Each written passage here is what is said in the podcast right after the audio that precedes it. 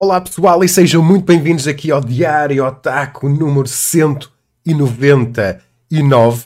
Estamos quase a chegar à, live número 200. O Bruno prometeu aqui uma...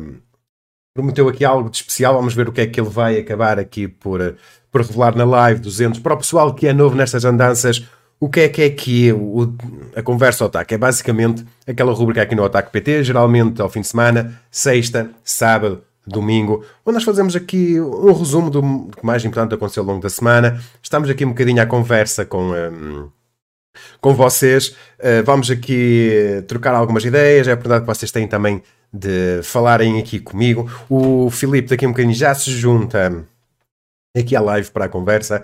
E porque é que hoje estamos a começar um bocadinho mais, uh, mais tarde? Uh, eh, 11 minutos mais tarde do que, do que previsto, porque na realidade eu estava aqui ainda a tentar configurar e quero o vosso feedback, porque neste momento uh, estamos em live no nosso canal do YouTube, estamos em live na Twitch e estamos em live no nosso Facebook. Uh, por isso estou muito curioso para saber se isto está a resultar, se, se não está. Isto, à minha frente parece uma nave espacial com muitas janelas aqui à minha volta.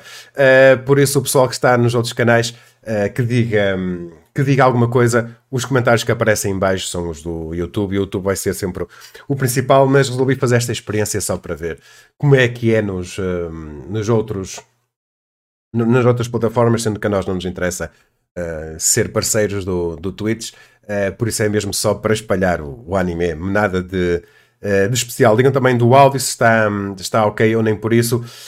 como habitual, como é que vocês nos podem ajudar? Dar o like no vídeo, subscrever o, o nosso canal de YouTube para nos ajudar uh, a crescer. Se vocês subscreverem no o nosso canal de YouTube, vai aparecer aqui uma mensagem, um mini otaku com o vosso nome a celebrar então o momento em que vocês subscreveram este nosso um, canal de, de, YouTube. E lá está. Uh, eu vou primariamente falo aqui com vocês que estão aqui no, no YouTube, mas também vou estar de, de olho no que é que vai acontecendo aqui na, na Twitch e também vai acontecendo aqui no nosso Facebook. A minha vontade era fazer também isto em live no, no Instagram e no, uh, e, e no TikTok, só que ainda não nos permitem fazer, fazer isto. Dito isto, vou então juntar aqui o, o Filipe uh, à conversa. Opa. Olá Filipe, tudo bem? Ah, bem. Vou só aumentar aqui o, o volume para ouvir melhor o, o, o Filipe. O Filipe, que se calhar até podemos começar aqui com um, com um artigo que o Filipe publicou, uh, publicou hoje. Uh, primeiras impressão, impressões do Trigun Stampede, que é aquele anime que eu coloquei na minha lista e quero ver. Ainda não vi o episódio acabou de estrear. Uh, o que é que tu achaste, Filipe, do, deste primeiro episódio do Trigun Stampede? Foi uma surpresa o episódio. Eu não esperava que, que a produção fosse tão bem feita, principalmente por ser CG. Ah, por diversos momentos eu esqueci completamente que era uma série em CG, a, a animação tá tão bem feita que chega a simular bem a animação 2D. Ah, a parte de, de história, do que eu vi nas redes sociais, pessoal, tem um pessoal já reclamando que teve algumas mudanças em relação à história do original, mas no, é, no, no, total eu, eu gostei desse primeiro episódio, que ele principalmente apresenta a, a obra para o público novo e podemos dizer que é, atualiza a, a, série em si pro, pro, tanto para o público novo como também para o público que já conhece a, a, obra, do, principalmente por conta do anime original que foi lançado acho que nos anos 90, final dos anos 90, 2000, assim. No fim, é foi um bom primeiro episódio. É, uma das coisas que estou um bocado curioso para ver, e era um dos meus medos, o, o Trigun tem algumas partes de comédia, tu aqui falaste um bocadinho sobre isso. O CG, expressões faciais uh, em comédia, como é que tu achas? Resultou bem ou, ou nem por isso? Tem uma. Nesse primeiro episódio tem uma, uma cena inteira é, de, de comédia. Tipo, ele vai é, primeiro dando algumas pitadas é, de, de, de, parte de expressão facial dos personagens, mas depois tem uma cena inteira só de comédia e essa cena funciona muito bem. O, a expressão dos personagens não ficou tão esquisita como eu também achava que poderia ficar em CG. Então, pelo menos essa parte da comédia tá, tá salva. Oh, lá está, era o meu receio, porque lá, uh, em termos de background de arte de fundo, parecia-me que estava muito bem conseguido o Trigun Stampede, pelo menos pelos trailers. Uh, a mesma animação dos personagens que eu estava assim aqui um bocadinho com o pé atrás, uh, porque não me parecia uh, que se calhar não ia correr da melhor maneira. O Trigun também foi aquele anime que foi anunciado, e conforme foram passando os trailers, eu, a minha opinião foi modificando, foi alterando. Eu inicialmente fiquei com muito receio deste anime pelo estúdio Orange, o pessoal de Beastars. Um, e fiquei assim, ok, será que isto vai resultar? Será que não? Mas depois, conforme os trailers foram sendo lançados, acabei de ficar um bocadinho mais convencido, sendo que lá está.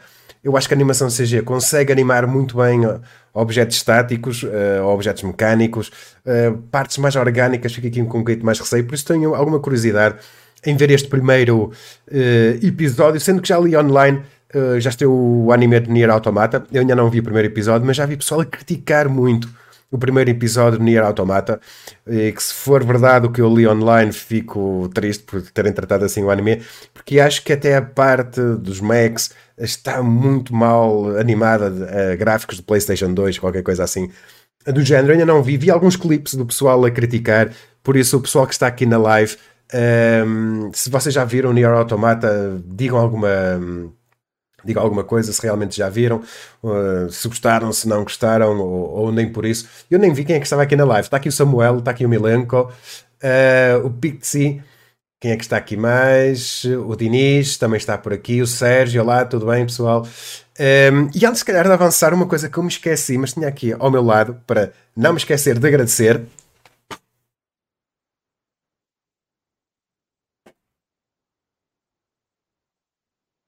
foi o nosso amigo do, do costume, uh, está aí na live, que se pronuncie, que desta vez enviou para aqui o Cowboy Bebop, tanto o, um, ehm, o, uh, o filme, o Cowboy Bebop The Movie, e depois temos aqui o Cowboy Bebop uh, a série, que está muito, muito, muito fixe aqui para a minha, para a minha coleção.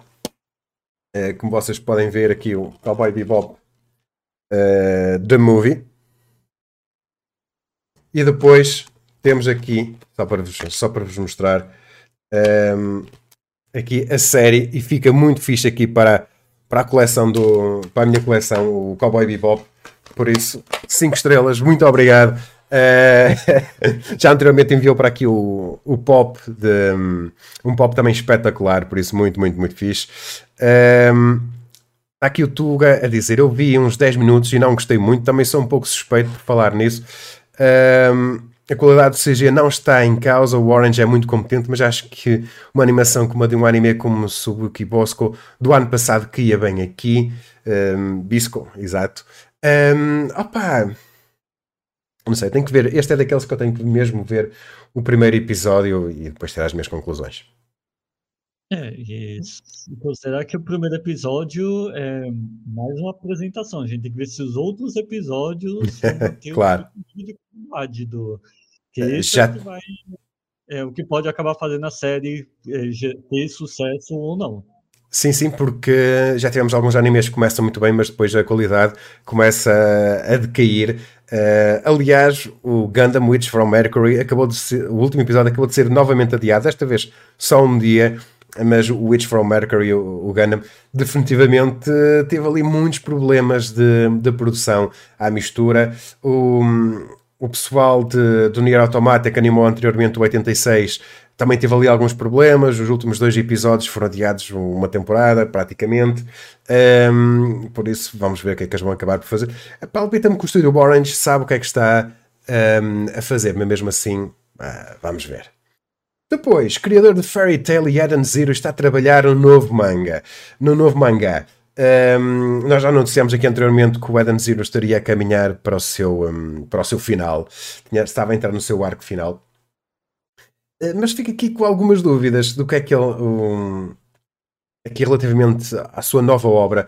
Porquê? Uh, porque basicamente o que ele isto foi numa sessão de respostas no, no Twitter, porque ele bem, bem basicamente dizer que vai ser um mangá com uma serialização curta, uh, os seus personagens serão diferentes daquele com quem ele lidou anteriormente. Mas quem conhece o Hiro Mashima sabe que a arte dele é basicamente sempre a mesma. Aliás, Eren Zero e Fairy Tail, os personagens são muito semelhantes uns aos outros. Por isso, o Hiro Mashima diz isto, que o objetivo para 2023 é este, um novo mangá que vai ser publicado numa revista onde ele nunca publicou anteriormente, o que me leva a crer que provavelmente será um seinen, se calhar um, uma história vocacionada para um público mais adulto, talvez. Um, mas mesmo assim não sei até que ponto ele vai conseguir escapar aqui deste design que nós vemos aqui, que o design de personagens dele é muito semelhante.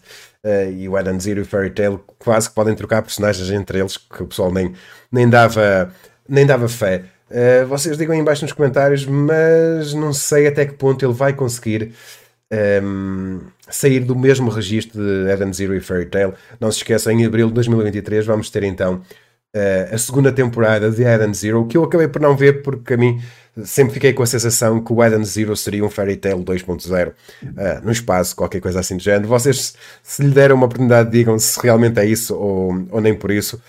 Uh, está aqui o Sérgio a dizer Eden Zero é para adulto no próximo, no próximo arco. O que é que tu achas, Filipe? Ele conseguirá desligar-se do design anterior? Então, isso é, é uma questão interessante porque o Machão, ele, ele podemos dizer assim, ele é uma, uma máquina de produzir mangá é, em, em, grandes quantidades. Porque ele, é, durante a publicação do Fair Tail, ele já publicava diversos spin-offs ao mesmo tempo. Isso também está acontecendo com, com Eden Zero, então é, essa questão se ele vai, é, se essa nova obra dele vai ser algo que que vai fugir, né, vamos dizer assim, de, de um spin-off de uma obra que já está sendo publicada por ele, ou se ele vai realmente criar algo 100% novo. É, tipo, ou se ele pode acabar fazendo, talvez, é, outra assim, outra compilação de juntar as, as obras dele que ele fez recentemente com juntando os protagonistas dos três mangás de sucesso que ele tem. Então, podemos ter diversas surpresas pra, com ele no futuro. Opa, eu tenho alguma dificuldade em vê-lo uh, distanciar-se um bocadinho uh, dos clichês de Fairy Tail. Aliás, ele diz logo aqui: uh, deixa-me ver. O, diz que o herói e a heroína serão completamente diferentes do que os seus fãs estão acostumados a ver. Ah, não sei se será, será assim tão certo quanto, quanto isso. Depois, temos aqui, ah, pessoal, eu vi isto e, e digo-vos uma coisa, palpita-me que este será um dos próximos grandes animes, ou um grande anime de 2023, ou pelo menos a temporada de, de julho, da temporada do verão. Foi anunciado com este trailer que está em produção uma adaptação para a série anime do mangá Zoom 100 uh, Bucket List of the Dead.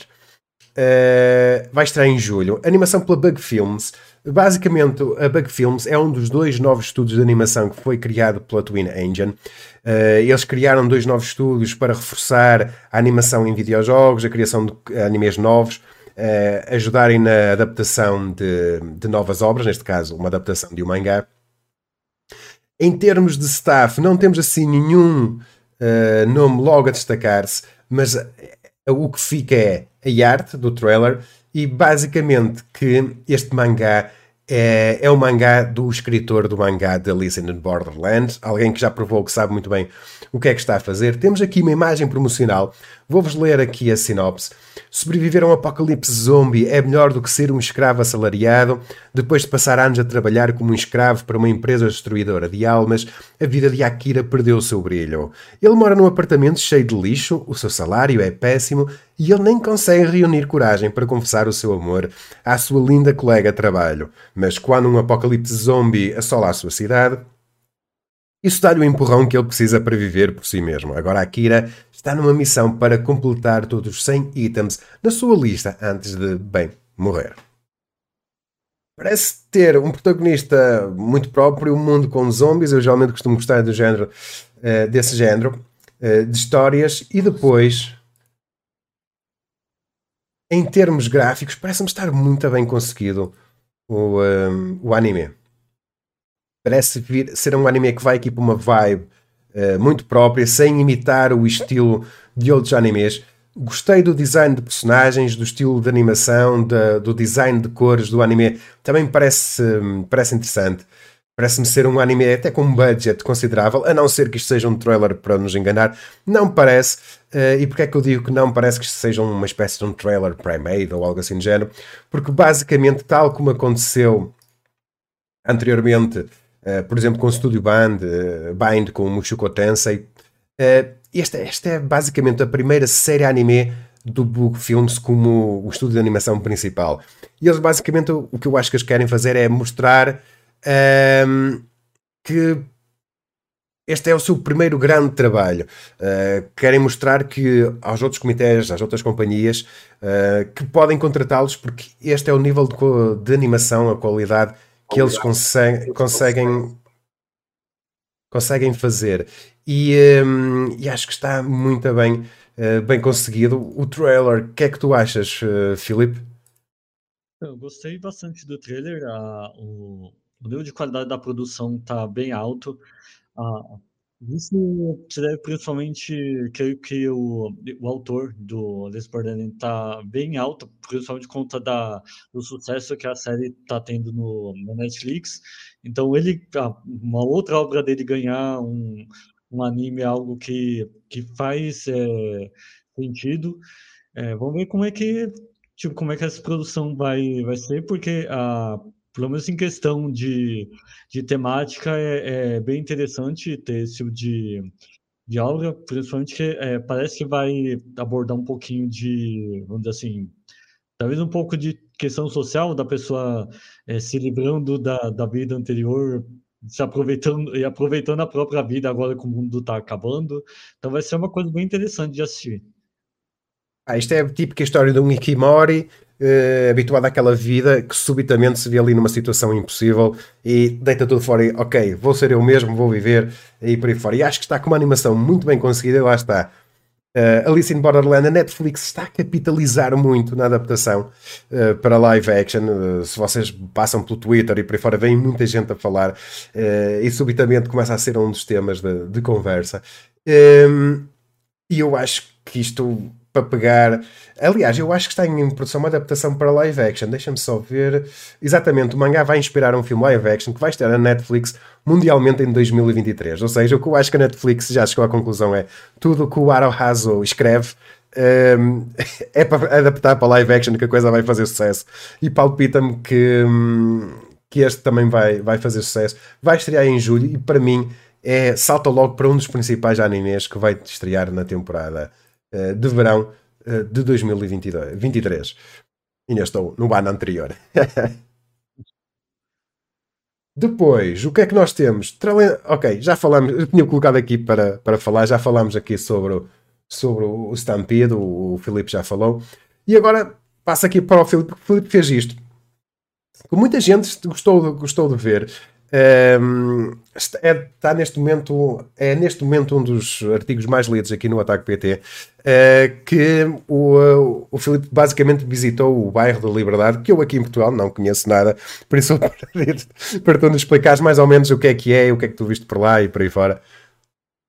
Então, o bairro da Liberdade é assim, um bairro bem tradicional aqui em São Paulo, é conhecido por ser o bairro oriental né, da, daqui da, da cidade.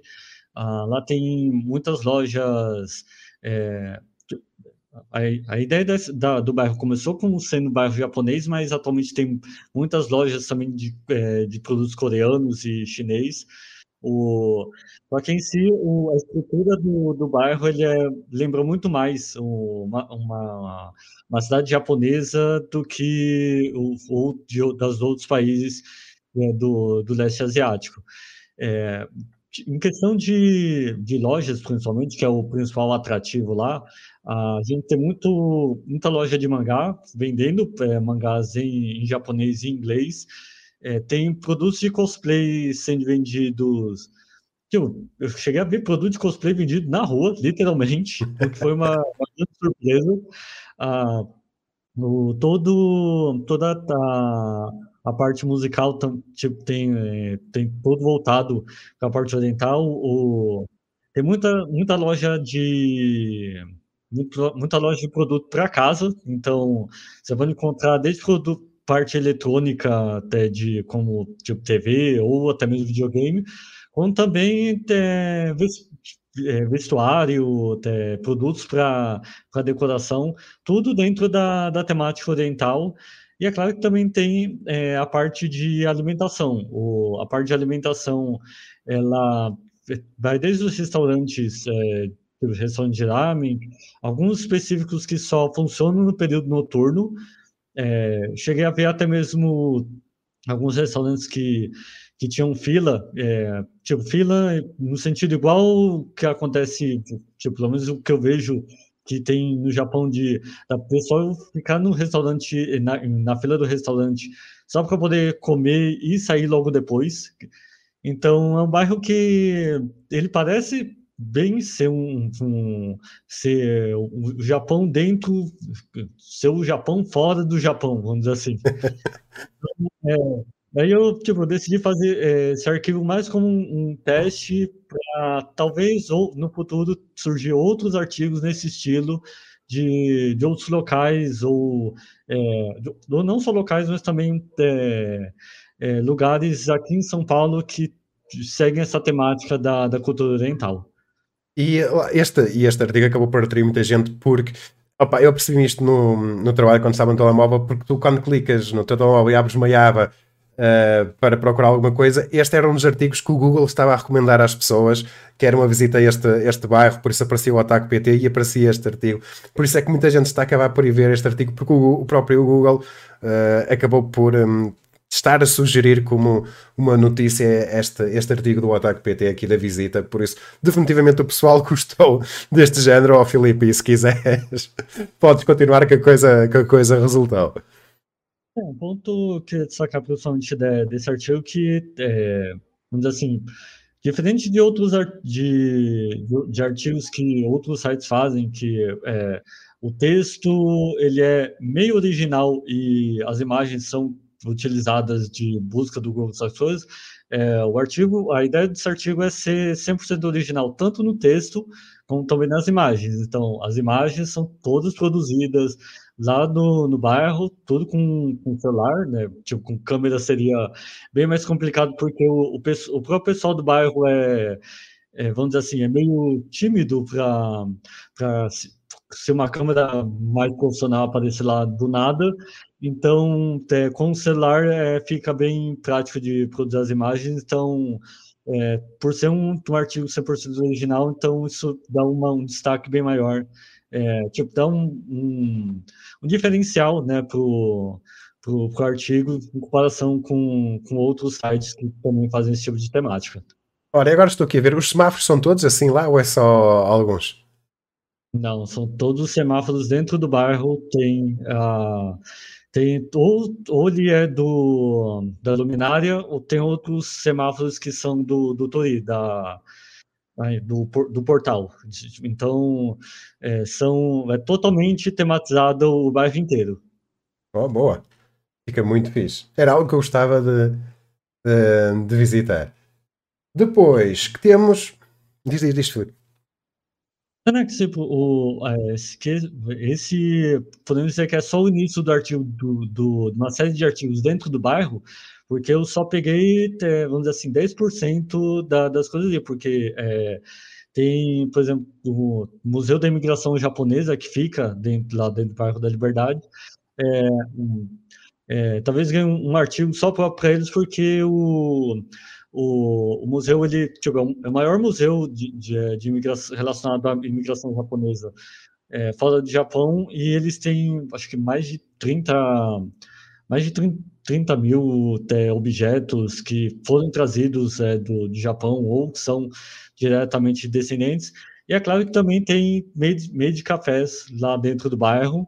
ah, tem um meio de café que ele é de um, de um grupo, é, tipo, de um grupo bem famoso, tipo, grupo que... Esse grupo ele existe há mais de 11 anos dentro dos eventos aqui no Brasil, e, e no ano passado, no final do ano passado, eles lançaram uma loja própria né, dentro da Liberdade, e é claro que no futuro talvez é, também ganhe uma visita própria lá, tem que ver certinho como é que funciona essa parte com eles, mas é só o início de uma série de artigos que, tipo, esse funcionou e o público gostou, então tipo, vou continuar produzindo esse, que é, assim, antes do período de, de eventos, dá para produzir esse tipo sim, de artigo que é, dá, dá para é, dá fugir bastante da, da, da só da cobertura.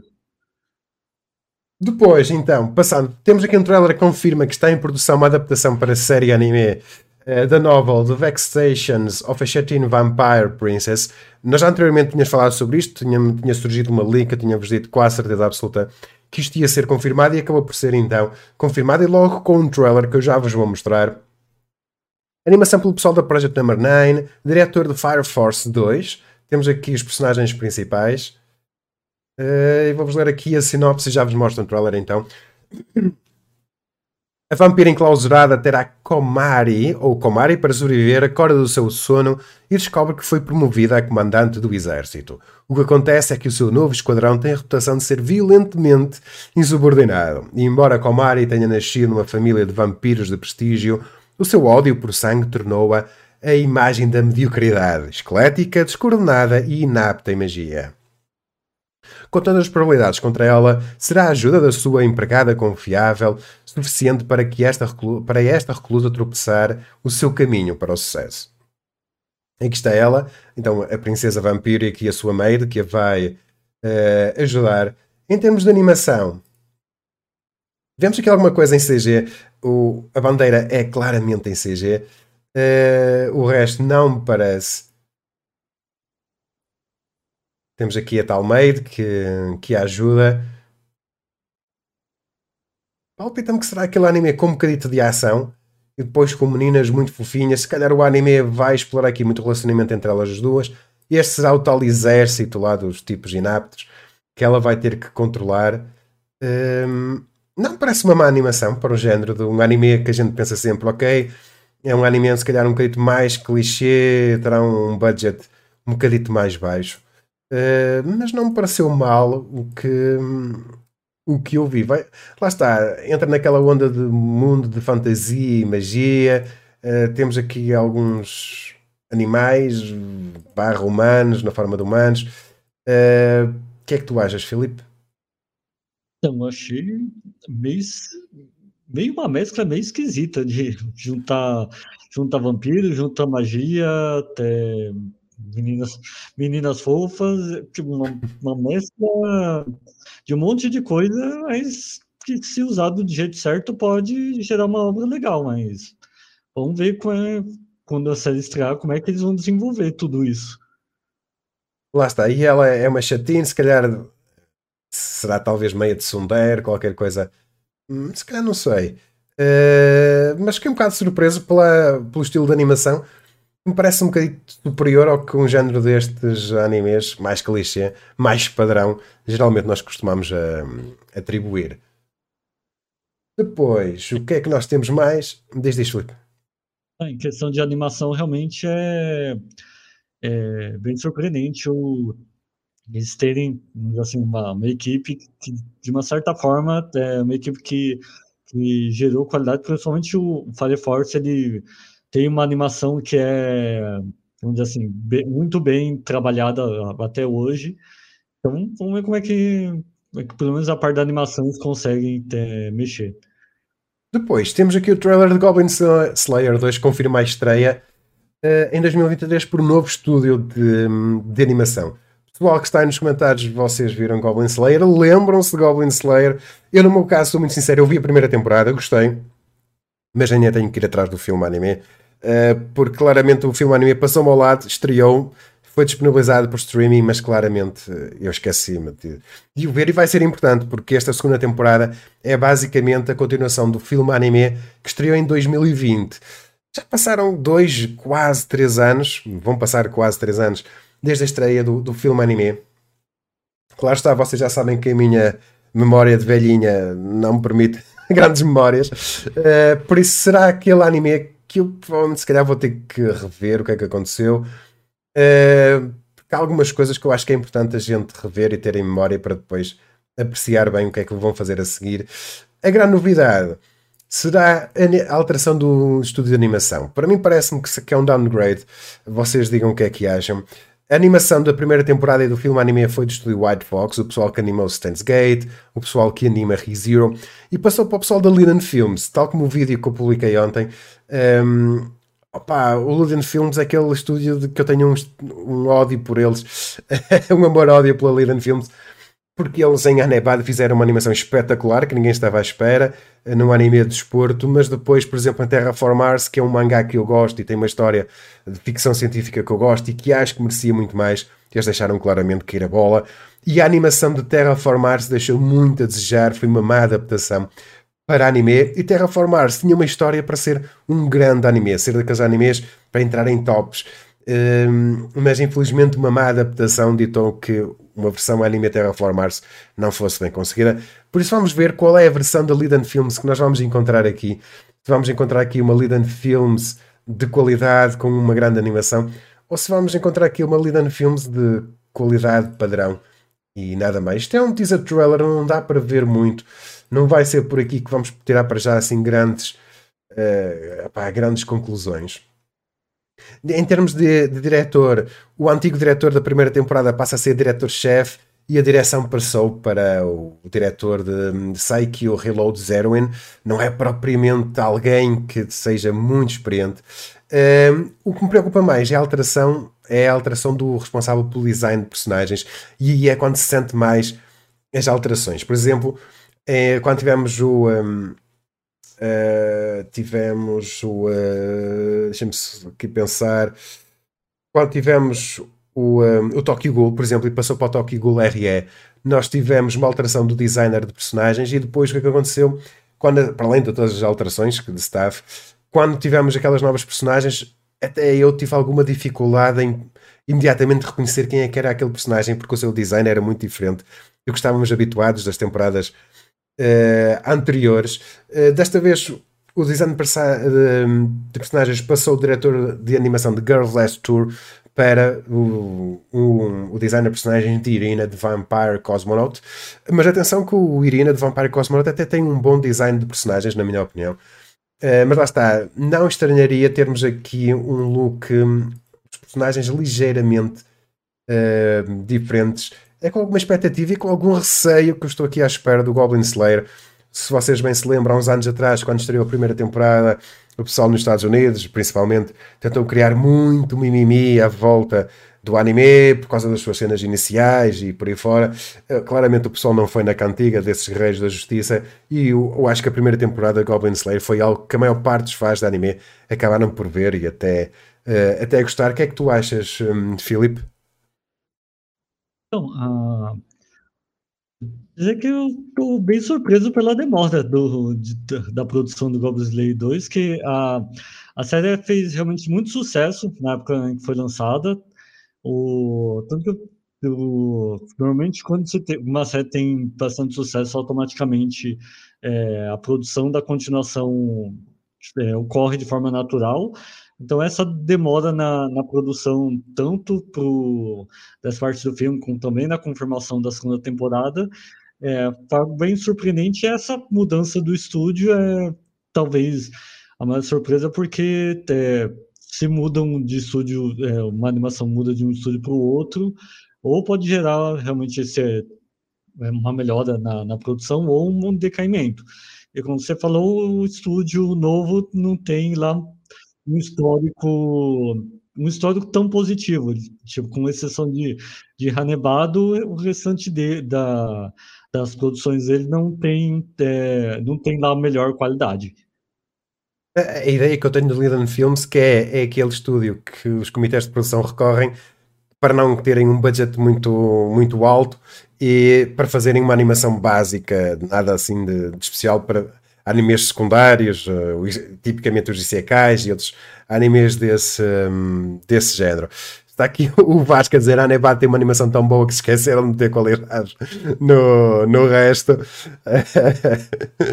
e o Filipe também viu. Eu vi um bocadito da Anebad, não vi ao fim, por isso, até ao fim, por isso não faço a mínima ideia como é que a Anebad uh, terminou. Uh, também não sou muito o maior, propriamente o maior fado do desporto. É, tá, o, como falei, o maior problema em Hannibal é que ele não tem final. Eles deixam o final em aberto de, de uma forma que é, obrigatoriamente teria que ter uma continuação. Mas nunca fizeram a continuação, então ficamos sem o final da história. Se calhar nunca não é acabou por não fazer o sucesso que estavam à espera e acabaram por não apostar numa, numa segunda temporada. Depois, o que é que nós temos mais? Criador de Jutsu Kaisen diz que não vai seguir as pisadas de Naruto. E basicamente o que é que ele quer dizer com isto? Uh, no, principalmente nos animes shonen há sempre aquela tendência de reaproveitar os, um, os vilões. Vimos isso em Dragon Ball, vimos isto em, Naruto e muitos animes do género. Um, basicamente o que é que é? Nós temos aquele grande vilão logo do início da história que depois, ao longo da história, se, se vai passar para o lado dos bons, basicamente. Quando eles precisam de ajuda, ele vai ajudá-los, vai entrar para o grupo deles e por aí fora. Isso é um clichê no, no Naruto. E eh, numa entrevista que agora ressurgiu o, GG Akutami, bem dizer que, ao contrário de Naruto, onde o herói conversa com esse vilão, neste caso estão a falar do Obito, e até acaba por fazer as pazes com ele, Parece muito improvável que Sukuna possa aceitar Yuji ou o amor dos outros. É assim impossível que ele se possa espiar dos seus pecados. O princípio por trás de Mahito é semelhante ao de Sukuna. Eu queria evitar a tendência clássica de, no fundo, ele era bom. Mahito é intrinsecamente mau. Ele só pensa em fazer os humanos sofrer. Uh, será que ele se vai manter sempre assim fiel ou nem por isso? Ok, poderemos não ter um vilão a juntar-se ao lado do, dos heróis, mas certamente que vai haver eh, um, um, ou outro personagem que inicialmente parece quase como antagonista e depois acaba por ajudar uh, a ele, os ajudar na, na história e, um, e por aí fora, mas achei curioso ele estar aqui a afirmar isto que em Jutsu Kaisen não vamos ter aqui uh, eu não quero seguir o caminho de, de Naruto desse, desse, desse clichê uh, a fazer isso leva a pensar que ok, ele pensa nos personagens e acaba por construir um bom background para os personagens, porque este clichê transformar um vilão em bom da fita é algo que nós vemos muitas vezes acontecer. Eu acho que muitas vezes também acaba por acontecer porque alguns vilões tornam-se tão populares, tão populares, que eu acho que o próprio autor até tem algum receio de tirar da história, porque há muita gente que gosta do herói, mas que também acaba por gostar uh, do vilão, então há que aproveitar e reciclar aquele personagem e passá-lo para o lado dos bons, porque claramente também se tornou, acabou por tornar um, um, um dos favoritos dos fãs. Uh, quase estou-me aqui a lembrar, por exemplo, do Askeladd, que do Vinland Saga começa como um grande vilão e depois no final toda a gente o, o personagem que mais gosta, e ele no meu caso foi isso que me, que me aconteceu. Um, por isso achei curioso estar aqui a dizer, a dizer isso. É, o, uma, um fato, tipo, o autor de Jujutsu citou Naruto, mas a, é um padrão quase de todas, pelo menos a maioria das obras da Shonen Jump ter essa virada do vilão virar aliado do, do mocinho. Então, é algo que, que se ele é, seguir realmente o que ele disse e é, ir para uma linha totalmente contrária, vai ser uma, uma quebra. E, e a Shonen Jump precisa realmente de ter essa, de vez em quando, uma obra que quebre os padrões dele, porque é, é muito maçante ter o mesmo tipo de padrão na, é, na maioria das obras deles. O, Talvez o Chainsaw Man é uma obra que quebrou bastante disso. O, no, quem está acompanhando atualmente o My Hero Academia deve ter pegado um pouco de. Pelo menos eu fiquei bem incomodado com os acontecimentos que teve recentemente no anime, que envolve esse tipo de situação, e eu sei que o pessoal no mangá é, reclama desse tipo de, de coisa quando teve esse mesmo acontecimento. Então é uma uma coisa bem complicada que, que acho que ele está indo para o caminho certo no, se, se ele seguir isso que ele disse. Ah, vamos ver se realmente ele consegue, consegue fazer isso ou, um, ou nem por isso. Uh, sendo que é muito fácil no, no Shonen cair nesse, nessa falácia de fazer, sempre, de fazer sempre isso. Depois temos aqui algo que também parece ter uma animação muito competente. E da Linden Films. O, ainda há bocadinho falámos sobre eles, que eles vão pegar no, no Goblin Slayer. Sendo que essa animação parece-me estar muito bem conseguida. Vamos lá ver é se eles não gastam o budget todo, ou os animadores de talento todos aqui neste anime e não em Goblin Slayer, sendo que este anime também tem potencial para ser um grande anime. Adaptação então para série anime do mangá Insomniac After School. Um, estreia em abril de 2023. Lá está, animação pelo pessoal da Liden Films. Temos aqui uma imagem promocional Promete ser um anime diferente, definitivamente diferente de Goblin Slayer. Parece ser mais um anime a explorar o relacionamento entre dois personagens, um slice of life. Um, na sinopse, o que é que nós temos? O mangá desenrola-se à volta de dois colegas de escola com insônia. Um rapaz chamado Ganta e uma menina chamada Isaki. Uh, ambos se preocupam com a constante falta de sono. Depois do encontro casual no observatório da escola, que vira o depósito, os dois compartilham segredos e começam a ter uma conexão incomum. E a animação para os, os padrões do Studio Liden Films, não me pareceu mal. Um, lá está, sendo um anime que vai explorar mais o, a aproximação entre dois personagens, é, é muito importante ter um bom diretor, ter uma boa di direção de fotografia para conseguir. Enquanto que em lutas, ok, uh, mas para através de imagem transmitir dois personagens a começarem-se a ligar e por aí fora, acho que será muito importante termos um bom diretor neste, neste anime. Visualmente parece-me estar muito competente o, o anime. Uh, será aquele anime claramente escolar, slice of life, em que nós vamos vendo estes personagens a aproximar-se. Uh, tem potencial. Há muito tempo que já não me interessava por um anime deste género.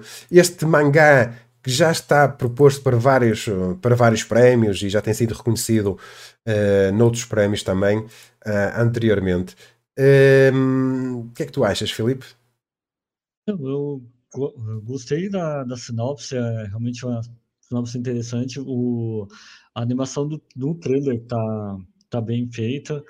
Uh, vamos ver como é que vai, vai ser tá, a produção do restante da, da série, mas no geral tá, tá bem bonito mesmo.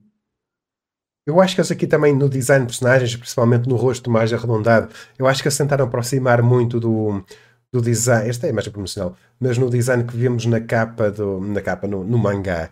Uh, a Net, acho que é a Netflix que está a trabalhar uh, numa adaptação para, uh, para filme, live action do mangá. O que eu gosto na dúvida se é a Netflix está por trás. Nós estamos, estamos habituados tanto a ver a Netflix a pegar neste género de obras. Hum, mas para que já ainda não temos aqui nenhuma informação. Lá está, está aqui o design de, de personagens. Tem umas capas muito lindas este, este mangá. Hum, mas para já não também estava aqui a ver, mas não não tenho aqui neste artigo a confirmação se será live action, será a Netflix a pegar no filme, uh, no filme live action mas definitivamente, uh, pá, fiquei curioso, fiquei curioso aqui com este género de anime, que nem é um anime que opa, eu me interesso muito, gosto mais de ficção científica uh, e histórias assim desse género, mas ok, se calhar até sou capaz de dar um, uma oportunidade, porque há muito tempo que já não vejo um anime uh, de princípio a fim deste, deste género.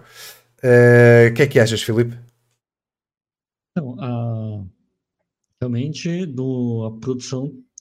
É, o, o, ele seguindo, vamos dizer assim, o, esse design realmente traz um, um diferencial para a obra, principalmente que a, como são, vamos dizer assim, personagens que, é, com, diria tipo, é, personagens com tipos de faces ou diferentes ou assim, mas é que eles têm um, realmente uma, um formato mais marcante. Então, para é, trazer esse diferencial para dentro do, do, do anime é, vai trazer um, tipo, um destaque maior para dentro da obra.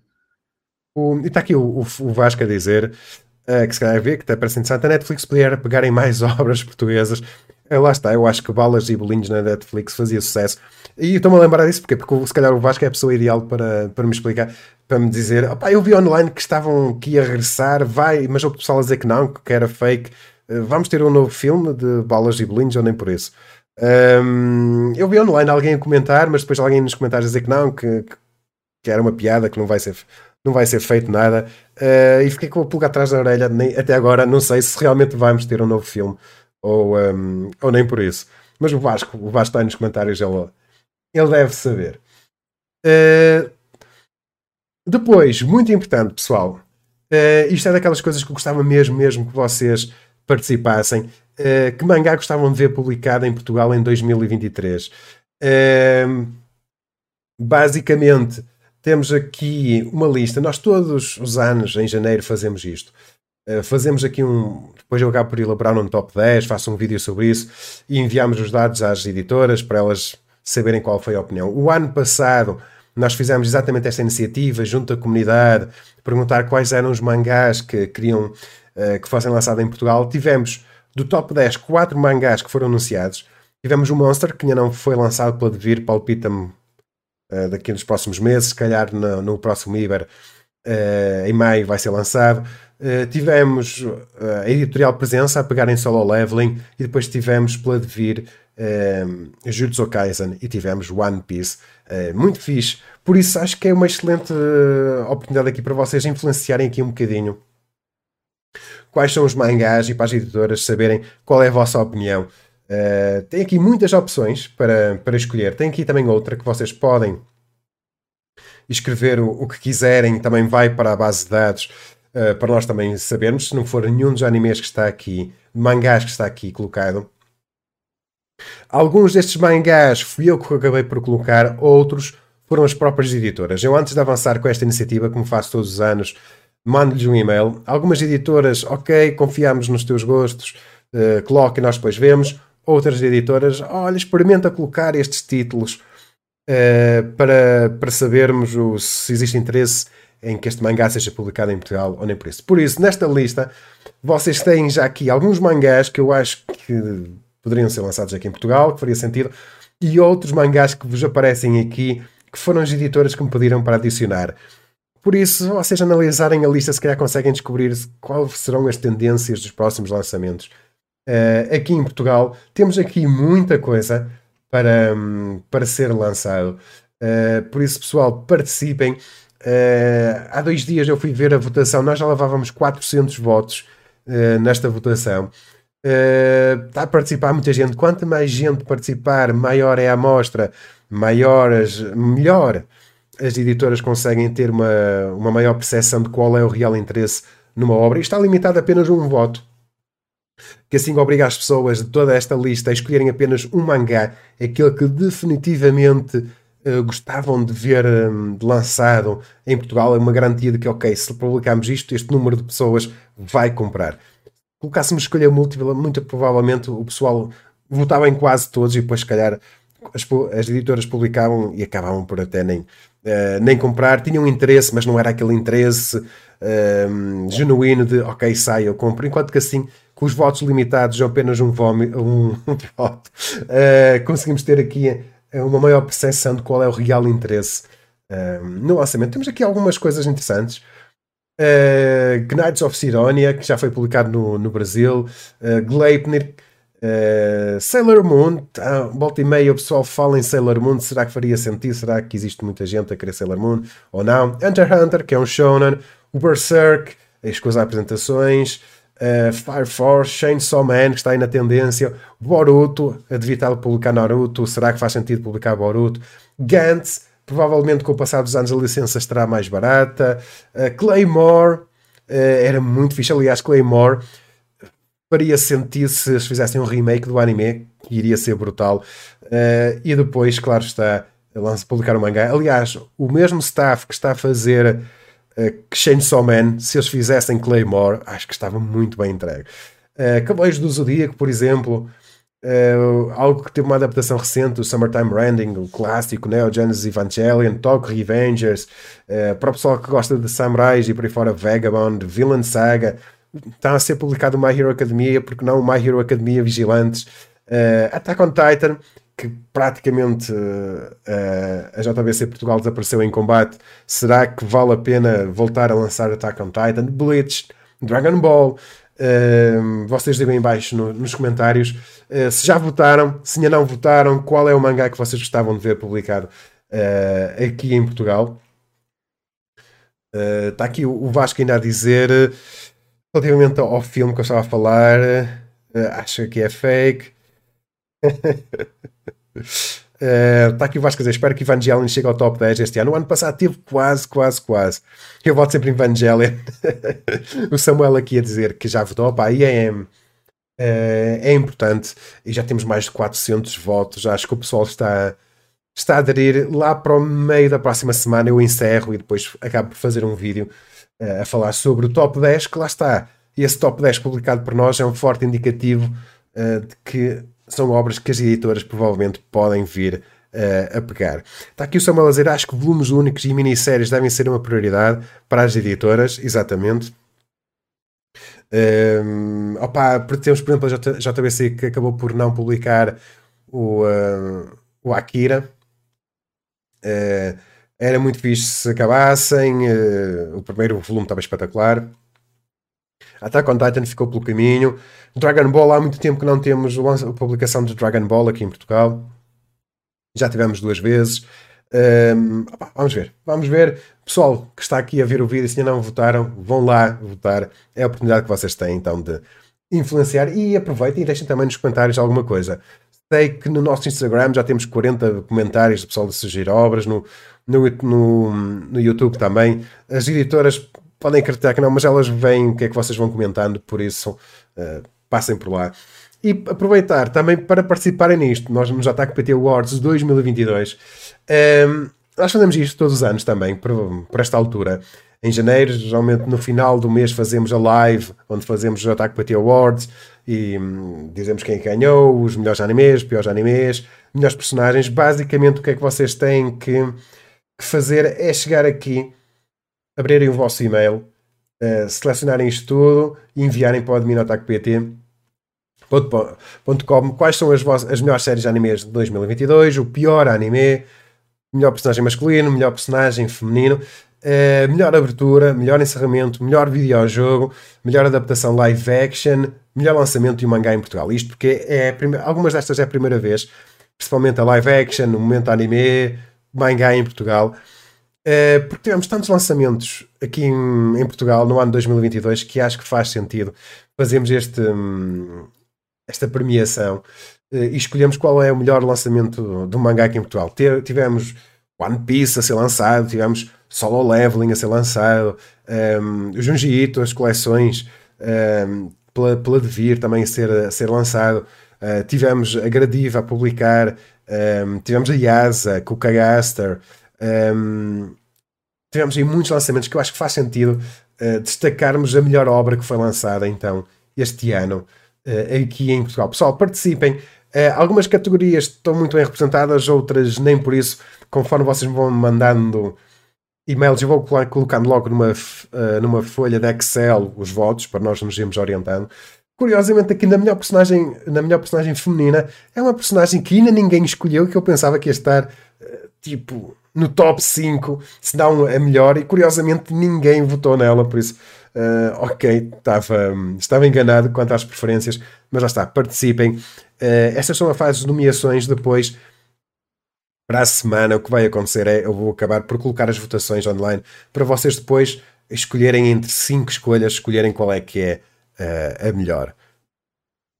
Está aqui o Vasco a falar, mas olha que por falar em Berserk, reparei recentemente que o anime é de 1997 está na Netflix, o que é muito fixe, na minha humilde opinião. Exatamente. E Haikyuu também regressou à Netflix. Um, está aqui o Samuel Zen, estou a completar a minha lista para os votos. Vai tardar, mas não vai faltar. O quê? uh, está aqui o Vasco a dizer: 2022 foi o meu ano de celibato de anime, por isso vou só votar em Chainsaw Man sempre que o vir nomeado numa categoria. Mas vai ser interessante, vai ser interessante. Nós provavelmente no último fim de semana, se calhar do mês, fazemos os Ataque PT Awards e vamos então revelar quem é que são os grandes, os grandes vencedores. Opa, e agora por falar em animes com CG que eu não gosto muito do aspecto, NF Ghost, adaptação para anime então do mangá do mesmo criador do The Initial D. Uh, oh, pessoal, uh, não sei. Eu acho, o atual Gran Turismo para mim tem melhores gráficos do que, do que este anime. O uh, que é que vocês acham? A única coisa boa deste trailer é que tem aquele aerobeat característico de Initial D, de jogos deste, deste género. Uh, por isso, a parte sonora parece estar garantida. Mas há aqui partes que. Isto, quem é que está a animar isto? Deixem-me só ver. A Felix Film está. De, o diretor de Initial D Legend. Opa, mas este trailer, nós vemos 2D com 3D. O único problema é, é que os painéis parecem tão separados um do outro que há aqui momentos em que parece que os carros estão a flutuar no, um, no asfalto. E lá está. Não sei até que ponto. Isto é uma história que se passa vários anos após os acontecimentos de, de Initial D. Vocês têm aqui a imagem promocional. Até o design de personagens parece um bocado antiquado para um anime que vai utilizar CG. Um, vai estrear em 2023. A história acontece em 2020, no qual os carros elétricos autónomos substituíram os carros de combustão interna. Porém, no Japão existe uma grande organização chamada MFG, fundada por Ryosuke Takahashi, da série Initial D, que faz corridas de rua com carros de combustão interna. O novato, Kanata Livington, que compete sob o pseudónimo de Kanata Katagiri, um rapaz nipo-britânico de 19 anos, apareceu em cena, dirigindo um Toyota 86 e a bater carros europeus do ponta, como o Lamborghini, o Ferrari, o Lotus, o Alfa, Lexus, Porsche. Eh, Kanata foi treinada pelo lendário piloto de rally downhill Takumi Fujiara, a estrela da série Initial D, na Royal Donington Racing School do Reino Unido, e é campeão nacional de Fórmula 4. Ele tem apenas um motivo: encontrar o seu pai perdido. Opa, a história não parece má, mas parece, a animação parece-me tão artificial. Uh, eu estava é interessante. Há muito tempo que já não vejo uh, um bom anime de corridas. Se calhar o último que eu vi de corridas assim espetacular foi o Redline. Se vocês nunca viram Redline, um filme anime, vão ver, é brutal, é muito, muito fixe. Um, ok, tenho que rever, uh, definitivamente. Um, pá, mas ainda estou aqui um bocado de pé atrás relativamente à animação. Lá está, esta cena parece-me quase como se o carro fosse ali a, a flutuar. Né? Ah, não sei, o que é que achas, Filipe? O, olhando pelo trailer, realmente fica bem gritante a, a diferença de qualidade entre, entre a parte dos carros, o visual dos personagens, o, é, é algo completamente que é, eu diria que é bem fora da curva no sentido negativo. Porque é, séries anime de, de corrida eu sei que são realmente difíceis de, de serem produzidas, é, principalmente, vamos dizer assim, simular é, velocidade dentro de uma de uma animação, é, principalmente, é, deve ser algo difícil, principalmente que os animes antigos conseguiam fazer isso muito bem, mas nos animes atuais eu vejo isso não acontecendo de forma, vamos dizer assim, de forma positiva. Então, essa série, é, por ser uma, vamos assim, uma continuação de, de, um, de uma obra que é, é, de uma certa forma, meio clássica dentro do, dos animes, é, é algo bem complicado ver ela tendo uma qualidade tão inferior no, em comparação com o original. O, o que eu tinha a dizer é, nota-se que, que, quem faz isto gosta de carros, porque os modelos dos carros estão muito fiéis. Uh, nota-se perfeitamente, até a suspensão e tudo mais, nota-se que houve essa inteligência e que as pessoas que estão a fazer o anime gostam de carros e, e sabem o que é que estão a fazer. Opa, mas o combinação de 3D com 2D e CG ali à mistura. Um, houve um anime que eu me lembro que foi aquele anime das miúdas que conduziam um, aquelas motos com sidecar, que também era assim do género, quase que pareciam aqueles videojogos antigos em que o carro era estático e o que movia era o cenário, mas o carro ou a moto mantia-se sempre no mesmo lugar. Uh, e foi uma desilusão esse, esse anime. E aqui nota-se, ok, eles até aqui no desenho metem a suspensão, a inclinação do carro, e, e por aí fora, mas depois em termos de técnica de animação, lá está, eu acho que o próprio jogo Gran Turismo 7 consegue às vezes ter melhores gráficos do que, do que isto, eh, sendo que pessoal, não se esqueçam que está em produção um filme live action de, de Gran Turismo. Nós já publicámos um primeiro teaser trailer, um, um vídeo promocional dos bastidores, e a coisa parece estar muito fixe. Está aqui o Vasco a dizer: espero que Faísca Queen apareça neste anime. Eu acho que como isto está a ser feito por computador, eu acho que para eles é muito fácil mudarem o modelo 3D dos carros. Por isso, sim, eu acho que existe espaço para o Faísca Queen participar aqui neste, neste anime. Depois, pessoal, finalmente, novidades. A podia de vir entrou com tudo aqui numa, em janeiro de 2023. Ainda não temos data de lançamento, mas provavelmente será. Uh, daqui a duas semanas. Quase certeza que será por, uh, por aí. Então, basicamente, no seu site, a Devir colocou então já, não em pré-venda, porque vocês ainda não podem fazer, mas a anunciar que são estes os seis um, mangá que vão lançar aqui em janeiro. O que é excelente. Nós temos Jutsu Kaisen Zero na nossa live. Não sei se este ano eles querem fazer novamente live connosco, nem por isso. Um, Eles já tinham dito que iam lançar o Jujutsu Kaisen Zero, só na altura tinham-nos dito que não sabiam era quando é que iam lançar, se iam lançar ali para a altura do terceiro volume, se iam deixar passar mais algum tempo, uh, como é que iam fazer o lançamento. Então temos aqui o lançamento para janeiro Jujutsu Kaisen Zero. O Sunny, finalmente, uma obra que eu já ouvi falar muito, sei por alto mais ou menos a história, mas é aquela obra que eu nunca li, por isso estou super curioso, ouço muita gente falar muito bem uh, do Sunny, por isso é algo que eu definitivamente quero, quero pegar e ler. Uh, o Demon Slayer, décimo volume, uh, temos o Platinum Man, décimo terceiro volume, uma obra cujo final deixou muito a desejar, na minha opinião. My Hero Academia, o 16 volume, vem aí. E depois temos o One Punch Man, volume 16. vamos ver quando é que. Hum, temos aí a terceira temporada, One Punch Man, vamos ver mais novidades sobre, sobre isso, mas são excelentes uh, novidades, uh, principalmente aqui pelo Sunny e pelo Jutsu Kaisen Zero. Uh, Jutsu Kaisen foi um dos grandes animes, uh, definitivamente, de um, filme anime, fez muito sucesso e eu acho que o pessoal também é capaz de aderir e comprar muito. Está um, aqui o Samuel a dizer: se metade das pessoas que foram ver o Jutsu Kaisen Zero no cinema comprar o mangá, devia já esfrega as mãos de contente. Eu acho que não. Se calhar, pá, só 1% do pessoal que vai ver é que se calhar vai comprar. Tenho pena, uh, mas estou curioso para saber a recepção uh, do pessoal aqui ao Jutsu Kaisen Zero e também ao Sunny. Mas definitivamente o pessoal queria que devia aumentar o ritmo de lançamento de lançamentos e uh, foi isso mesmo que a Devir fez Uh, começa o ano em grande com seis volumes, uh, por isso vamos ver o que é que vem, vem aí. Está aqui o, o Vasco a dizer: Sunny é compra garantida, depois só falta Monster para a profecia da lendária live 9 de fevereiro de 2022 ser comprometida, ser cumprida. sim, mas a mim o meu palpite será que Monster será, se não for agora, será lá para maio. Palpita-me que será uma boa proposta. Depois temos ok, tem de haver sempre algumas coisas bizarras e este, eu não vos posso mostrar o vídeo por, por causa de direitos de autor e por aí fora, quase certeza que nos ia valer um strike.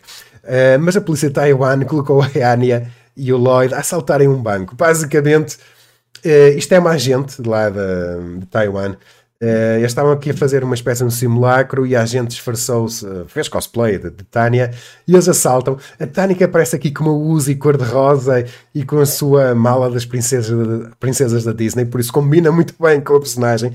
Ela chega lá dentro, assalta, assalta o banco e. Um, assalta o banco e, e, depois acaba por ser preso. O Lloyd foge na sua scooter e depois é preso mais à frente Uh, isto foi aquela coisa bizarra que vocês definitivamente têm que ver. Ficou muito, muito, muito fixe. Chegaste a ver, Filipe? Não, eu cheguei a ver o vídeo, é muito bizarro, o, toda a sequência do assalto. Ah, o mais interessante é, tipo, é, Spy Family sendo tá, tão popular atualmente que o ah, pessoal está tá utilizando ele de outras formas além de além da parte de animação. Então, é bem interessante as formas é, as formas não casuais, casuais não, é, as formas não como é que posso dizer um uso diferenciado da dos personagens para outras coisas além de anime e mangá. Mas eh, eu acho que acabou por resultar, porque hum, o objetivo era alertar a população para que se fossem ao banco, levantar grandes quantias de dinheiro, levar sempre alguém de confiança e, e, um, e, pedir ajuda, e se fosse mesmo muito dinheiro, até pedir a colaboração da polícia. Uh, e o que é certo é que o vídeo acabou por se tornar viral, uh, e por isso, definitivamente, o objetivo de utilizar essas duas personagens super populares uh, de um anime resultou em Taiwan e o vídeo tornou-se viral. E o objetivo da polícia foi cumprido, que era fazer um vídeo que alertasse as pessoas sobre o perigo de levantar muito dinheiro ao banco. Está aqui dizer, o plano de fuga da Anya foi mal planeado. Se o Bond tivesse o veículo de fuga, ela tinha escapado. tinha adivinhado o futuro. Eh, ela claramente fez, o, fez mal o, o plano, rabiscou aquilo aquilo mal na cabeça, na cabeça dela. Um, depois, 10 artigos mais lidos no Ataque PT. E até temos aqui alguns que foi o Filipe. Aliás, o artigo mais lido no Ataque PT no ano 2022 foi escrito aqui pelo, pelo Filipe. Um, a Kabane Banashi, a Kan Banashi, ganha popularidade. Foi um artigo que eu escrevi basicamente os criadores de Evangelion e do One Piece recomendaram uma obra, um mangá. E claramente toda a gente é ok. Se este pessoal recomenda um mangá, nós temos que ir ver. E toda a gente quis saber o que é que era o Akane Banashi, que era recomendado então por estes dois grandes colossos uh, do anime e do mangá. Fiquei surpreso por este ser um dos, um dos artigos mais lidos. Um, ehm, Shinka no uh, Shinka no Mi um, ehm, e a sua segunda temporada. Um, ehm, opa, ok, se calhar Shikanomi tem mais faz do que eu estava à espera. Eu tinha a percepção que isto não tinha assim tantos faz quanto isso uh, e fiquei surpreendido por, uh, por estar a fazer tanto sucesso. Este é o post, um dos posts mais lidos sempre no Ataque PT e continua a atrair muita gente. O pessoal procura o que é que é LOL e o que é que é LOLicon. Na altura, a ONU queria proibir este género de, de arte uh, e nos comentários muita gente a falar sobre isto. Depois, uma cosplayer brasileira eh, que basicamente fez um cosplay mais sensual da Nezuko do Demon Slayer. E basicamente o pessoal na América passou-se e ficaram todos zangados e o mimimi do, do costume. Já o ano passado, no top 10, também tinha entrado a Nezuko novamente, porque na altura tinha sido capa da Playboy no, no Japão. Uh, e também criou ali muita polémica, sendo que a Playboy no Japão é diferente da que vocês estão habituados no Ocidente. Uh, mas aqui esta, uh, o pessoal o americano levou isto a, a peito, sabe-se lá bem porquê. House of Dragon não consegue impedir leaks. Isto foi daquelas coisas que revolta o pessoal que paga. Porquê? Porque antes dos episódios estarem a sair por streaming oficialmente, já estavam disponíveis de maneira ilegal online. E o pessoal perguntou-se: Ok, então nós estamos a pagar para quê? Porque se o pessoal que não paga, para além de não ver, ver mais cedo do que nós, por isso um, é um bocado estranho. Uh, Demon Slayer continua a ser muito popular. Uh, toda a gente queria saber mais novidades sobre Demon Slayer, a terceira temporada. Uh, foram reveladas novidades e um, lá está, o quinto post mais lido no Otaku PT. Uh, depois tivemos esta situação infeliz no Ibar aqui no Porto, que um, um alguém no Twitch uh, resolveu fazer uma live e fazer pouco dos, um, dos cosplayers que por lá estava.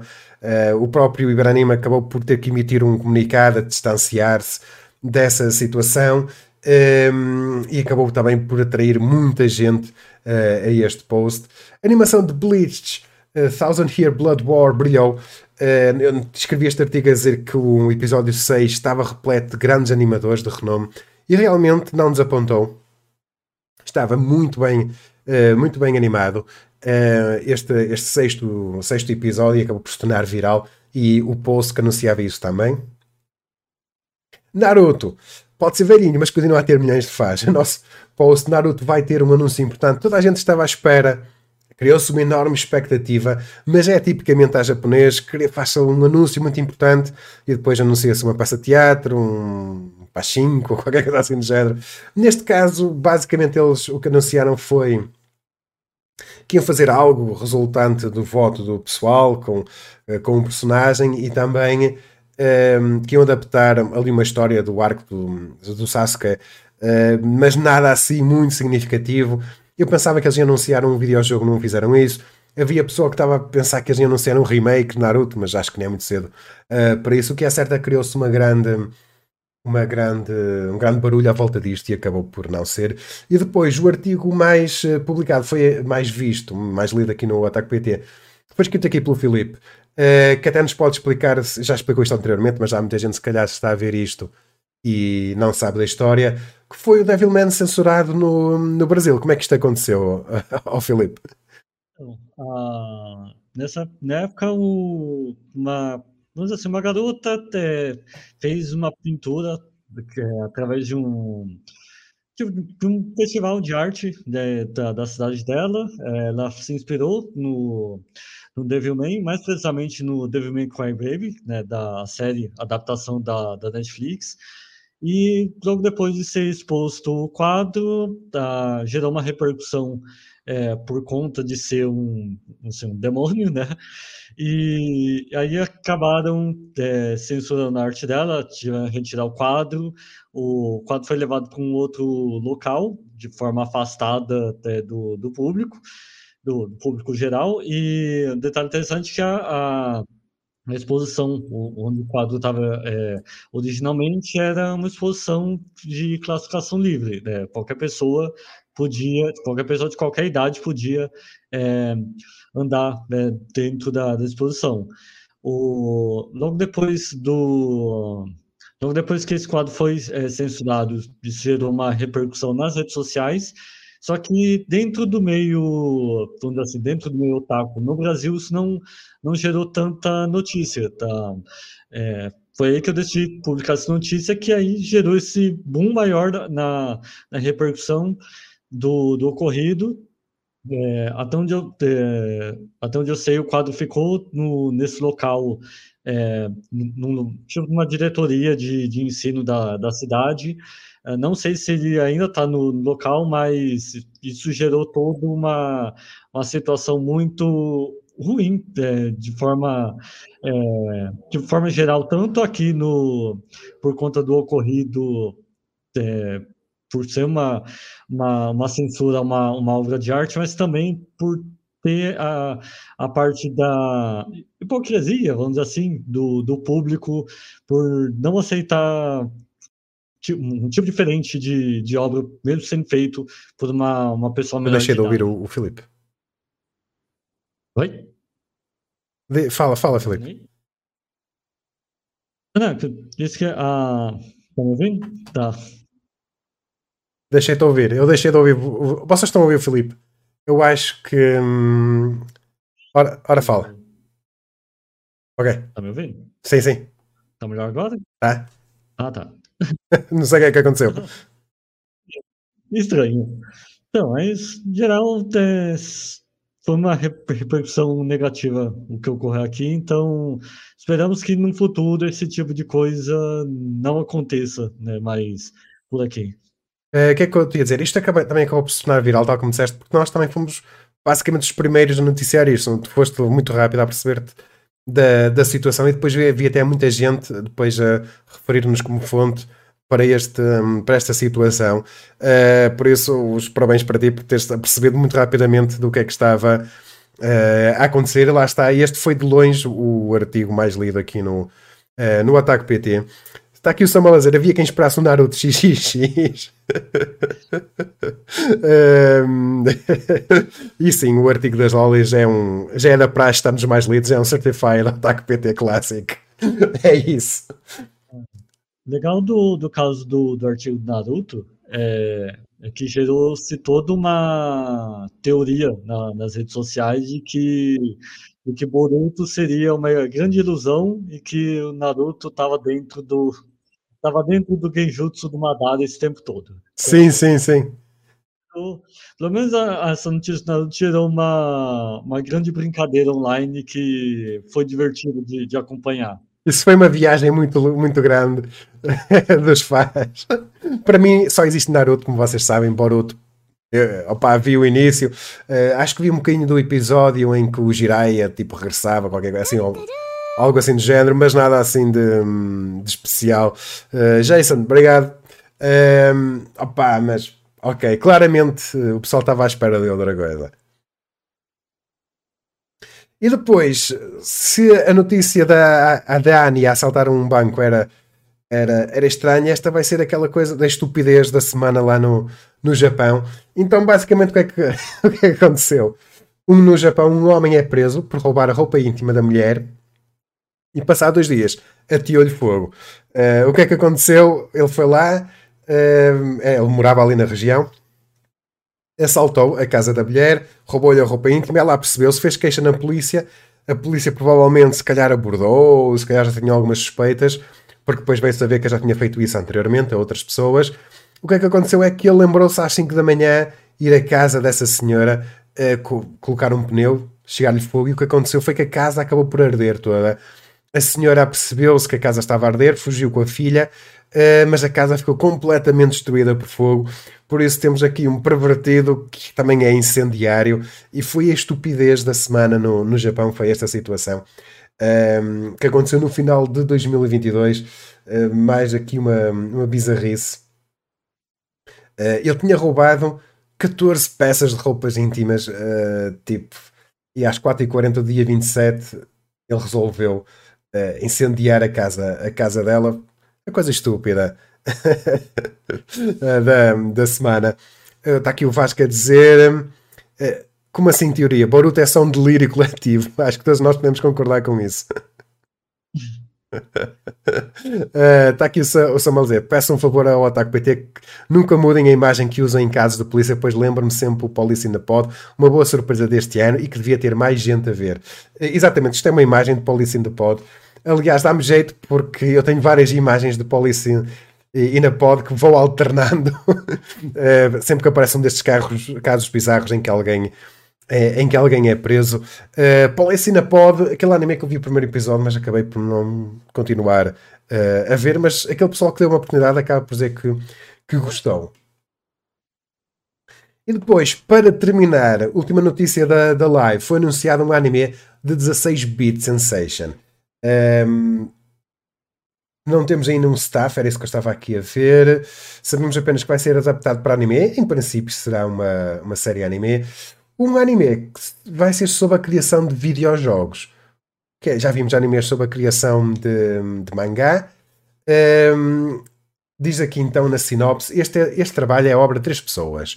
O artista mangá Tamiki Wakimi, conhecido pelo seu trabalho em, em Kami no Mi Zoshiro Sekai, uh, e os lendários criadores de jogos Bishoujo, Mitsumi Mitsumi e Tatsuki Amaduyu. Eh, da Aquaplus, que trabalha no design, que trabalharam no design de personagens e ilustrações para a série uh, Utawarerumono. Eu baralho-me sempre a dizer isto. É um mangá industrial ambientado numa empresa de desenvolvimento de jogos bichoujo na década de 1990. A obra retrata, comicamente, a criação de videojogos e as lutas de uma criadora de jogos eróticos, centrada em Miko Uehara, uma estudante universitária que é apontada apressadamente como artista uh, de jogos. Temos aqui a imagem do, um, do segundo volume eh, do, do mangá. Um, este segundo volume foi publicado em novembro. Temos aqui a imagem do primeiro volume do, do mangá. Uma série anime sobre a, criador, sobre a criação de jogos, neste caso, jogos eróticos. Ok, acho que vai ter aqui muitas situações uh, hilariantes aqui pelo meio. Estou muito curioso para saber quem é que vai ser o staff que vai pegar nisto, mas acho que até é capaz de ter potencial. Vai depender muito como é que eles vão promover e fazer este, hum, este anime. Está aqui o Vasco a dizer: jogos japoneses dos anos 90 são literalmente a melhor coisa feita pela humanidade. Por isso, se esse anime capturar bem isso, vou ver. O que é que tu achas, Filipe? a, a ideia pior que é interessante. O, tipo, se eles não tiverem é, essa ideia de, de criação de jogos nos anos 90, tal, que, tipo, que, quem lê um pouco da história dos jogos sabe que é, era uma dificuldade gigante para criação de jogos antigamente, então, é, mesmo sendo para jogos eróticos, se eles mostrarem bem a parte das dificuldades da criação de, de jogos, vai ser algo que algo interessante de se ver. Tá?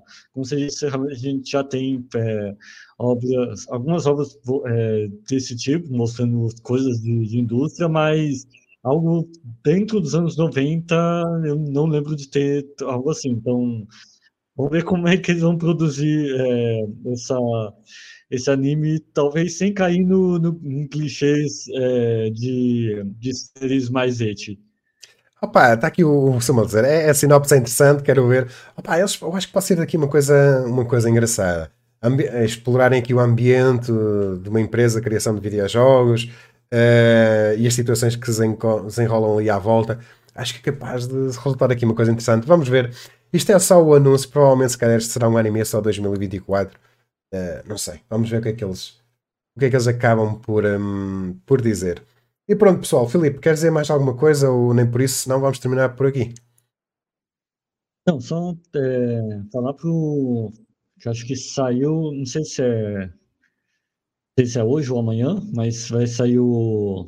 o acho que é Revenger, é, Revenger ah, da, do anime.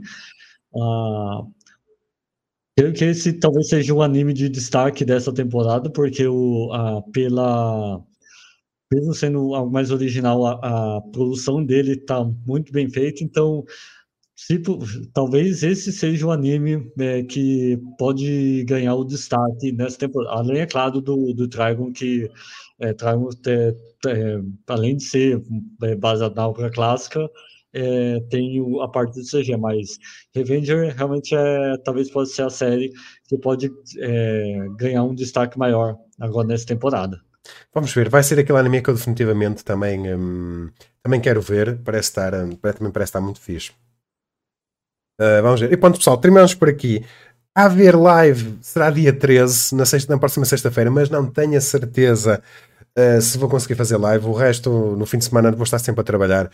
Não vou conseguir fazer live nesses dias, nem no sábado, nem no domingo. Por isso, talvez sexta-feira, talvez, mas não vos garanto uh, a 100%. A 100%. Está aqui o Vasco. Alguém já viu o primeiro episódio de Nier Automata? Vale a pena ver. Isto vindo de um gajo cujo sempre é Nier Automata. Lá está. Eu comecei esta live. O, o Vasco chegou depois uh, a dizer que estava muito curioso para ver porque li reviews muito, muito negativas relativamente, relativamente ao Nier Automata. E os poucos, os poucos vídeos promocionais que me mostraram do primeiro episódio, aquilo está mau. Um, ehm, porque estão a utilizar CG, mas o CG está a ser utilizado teoricamente na parte mais fácil, que era nos Macs, nos CG inanimados, mas está com muito mau aspecto. Está com um aspecto de jogo de PlayStation 2 está com o mesmo, pelo que eu vi, pelas poucas cenas que, me mostraram online, pelo que eu vi, está com muito mau aspecto em termos de animação uh, eh, CG. Uh, eh, por isso, palpita-me que Nier Automata vai cair, cair naquele clichê das más adaptações de videojogos para um, anime. Infelizmente, porque se o pessoal da A1 Pictures consegue fazer um excelente 86, também conseguia fazer um excelente Nier Automata. Opá, eu vou ver, definitivamente vou ver, porque é aquela típica história, lá está, de ficção científica, que eu gosto de acompanhar, mas já estou com o pé atrás pelo que me mostraram online, pelo que vi a comentarem no Twitter, a coisa está má. Vamos ver. Por isso, na próxima live, Vasco, vê e vais-me dizer se realmente está assim tão mal ou nem por isso. Está aqui o Samuel da Revenger. Eu já vi por vias não oficiais o primeiro episódio. Não perdão completamente, mas parece uma boa produção. Está aqui o Samuel a dizer: Eu vi o Nier e não sei se é um dos majores, mas acho o CG bastante bom. Ok, opiniões diferentes. uh, vamos ver, vamos ver o que é que vai o que é que vai ser aqui. Pessoal, como sempre, obrigado por nos fazerem companhias, obrigado ao Filipe então por, uh, por estar aqui comigo um bocadinho a conversa e marcamos encontro numa próxima live, uh, talvez sexta-feira, talvez só daqui a duas semanas, vamos ver. Um, eh, quando é que eu consigo fazer uma live. Ok, pessoal? Forte abraço. Filipe, obrigado.